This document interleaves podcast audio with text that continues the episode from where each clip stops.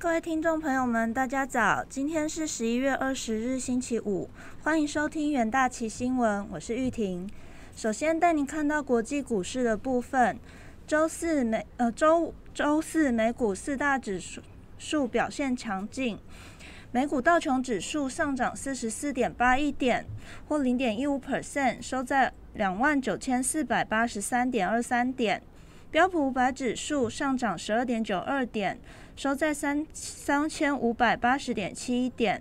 纳斯达克指数以及费城半导体指数也是呈现小幅上涨。虽然全球新冠确诊数激增，防疫措施重施开重新开启，美国上周初领失业金人数也意外回升，使美股开盘全面下滑。不过尾盘时段传出，美国参议院民主党领袖舒默表示，多数党领袖麦康奈尔已同意恢复新一轮谈刺激的谈判，美股因此上演逆转行情。微软、亚马逊等科技股神救援，特斯拉创下史历史新高。这边特斯拉即将纳入标普，大摩首度给予。增持评级并调升其目标价。周四特斯拉股价续扬，中场收红二点六 percent，来到每股四百九十九点二七美元，刷下历史新高，并创下连续三个交易日收红。另外，iPhone 十二正在进入超级周期，苹果收红零点五二 percent，来到每股一一八点六四美元。美国美国纳斯特交易所母公司 Nasdaq 宣布收购反金融罪行反金融罪行软体商 Verifin，股价上涨一点六五 percent，来到每股一百二十四点七六美元。重要数据部分，美国上周初领失业金七十四点二万人，超出预期的七十万人。续领失业金为六百三十七点二万人，小于预期的六百四十万人。费城联储十一月制造业指数来到二十六点三，高于预期的二十二，但小于十月的三十二点三。欧股部分，欧洲股市呈现下跌，投资者担心全球新冠病毒病例激增，导致新一轮经济关停，与经济成长相关的周期性股票领跌。泛欧指数收盘下跌零点八 percent，从本周稍早触及的八个月高点回落。德国股市、英国富时一百指数以及法国 CAC 40指数也呈现收跌。国际汇市的部分，美元尾盘翻黑，呈现连六日下跌，主要是受到参议院共和党领袖麦康奈尔同意与民主党人重启刺激计划磋商。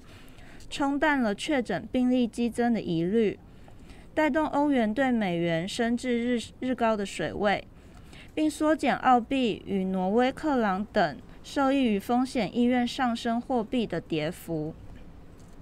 尾盘时，美元指数下跌零点二 percent，来到九十二点二九九点。欧元对美元则上涨零点二 percent，来到一点一八七五美元。国际债市的部分。美国公债值利率因第四季经济表现看似疲弱而下跌，盖过了新冠疫苗即将问世并可能使经济恢复正常的乐观情绪。指标十年期公债值利率收跌三个基点，来到零点八五五 percent，自上周触及的触及的八个月高点回落。两年和十年期公债值利率则价差则收窄一个基点。来到六十八个基点，三十年对十年期公债直利率差也一度收窄至七十一个基点，为九月三日以来的最小。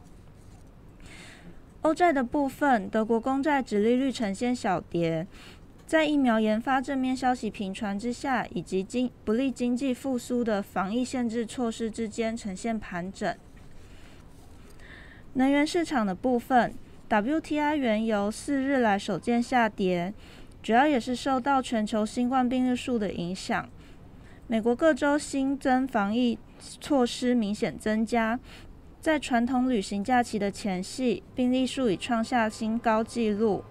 今年假期旅行人数预计远低于正常水准，此外，本季汽油价格已是二零一六年以来最便宜的水准。与去年相比，感恩前感恩节前一周的旅客人数预期仍将下降四十五 percent 之多。同时，天然气期货价格也因 EIA 的报告显示上周供应量增加程度大于预期而遭到重挫。那这边轻原油期货是下跌八美分，收在每桶四十一点七四美元。十二月天然气期货价格下跌了十二美分，或是四点四 percent，收在二点五九二美元。另外，OPEC 加的部分可以关注十一月三十日与十二月一日将召开的会议。预计会讨论是否延长现行减产计划，目前认为可能延到三月，或者照原定计划在一月时放宽生产限制。金属行情的部分，金价一度因美元小幅走高而下跌多达一 percent，不过新冠疫苗研发取得进展，提振了人们对经济更快反弹的希望，并降低了美国立即推出冠状病毒救援计划的预期。现金现货黄金收每盎司一千八百六十七点三七美元，盘中更一度触及十一月九日以来的最低点一千八百五十一点八三美元。美国黄金期货结算价下跌零点七 percent，来到每盎司一千八百六十一点五美元。民生金属的部分，铜价因基金多头获利了结而下滑。且因担心新冠病例激增和更严格的封锁措施可能打击经济成长和需求，使市场人气转为负面。LME 三个月期铜下跌零点一 percent，来到每吨七千零八十美元。其他重点新闻的部分，全球新冠疫情持续燃烧，全球防疫措施也接连升级。纽约市的部分宣布将学校关闭后。南澳洲也进入大封锁，禁止户外运动、遛狗。目前全球确诊数已飙破五万五五千六百三十五万例，死亡数突破一百三十五万例。美国累计确诊数超过一一千一百五十三万例，累计死亡数也超过二十五万。随着最近的病例、住院、死亡人数呈现急剧的成长，达拉斯联储总裁。达拉斯联储总裁卡普兰悲观的预测，美国第四季 GDP 可能呈现萎缩，因为疫情升温下，各州消费者预期将退出经济活动。另外，国际货币基金组织周四也表示，资产价格大涨与实体经济脱节，可能对金融稳定带来威胁。美国大选方面，周四川普法律战出现最新进展。川普阵营宣布撤销密西根法律的诉讼。长期以来一直支持共和党总统的美国商会执行长呼吁，川普应该尽快过渡权力给当选人拜登。英国脱欧的部分，英国与欧盟脱脱欧谈判高级代表周四暂停面对面会谈，因为一名成员新冠病毒检测成为成为阳呈现阳性。不过他们继续远程的工作。以其达成六周后生效的贸易协议。国内焦点部分，台积电五纳米负五纳五纳米厂赴美已经定案喽。台积电日前董事会已通过，将在亚利桑那州设立资本额三十五亿美元的全资子公司亚利桑那凤凰城，通过台积电的开发协议。协议内容包括台积电会在当地新建晶圆厂。未来五年创造一千九百个全职工作机会。新厂二零一零二零二一年初动工，预计二零二四年开始生产。另外，智邦拼成拼成长，三箭齐发。智邦明年拼成长，布局已久的人工智慧、开放网络作业系统与硬体设备、开放电信网络基础架构，三箭齐发，将是明年重要的成长动能。其中 AI 相关产品明年占营收比重可望达到一成。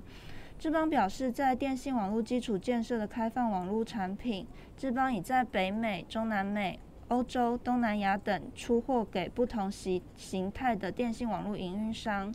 看好明年采用的电信业者与电信网络营运商将日渐增多，投资人可以留意相关的股期标的。以上就是今天的远大旗新闻，谢谢各位收听。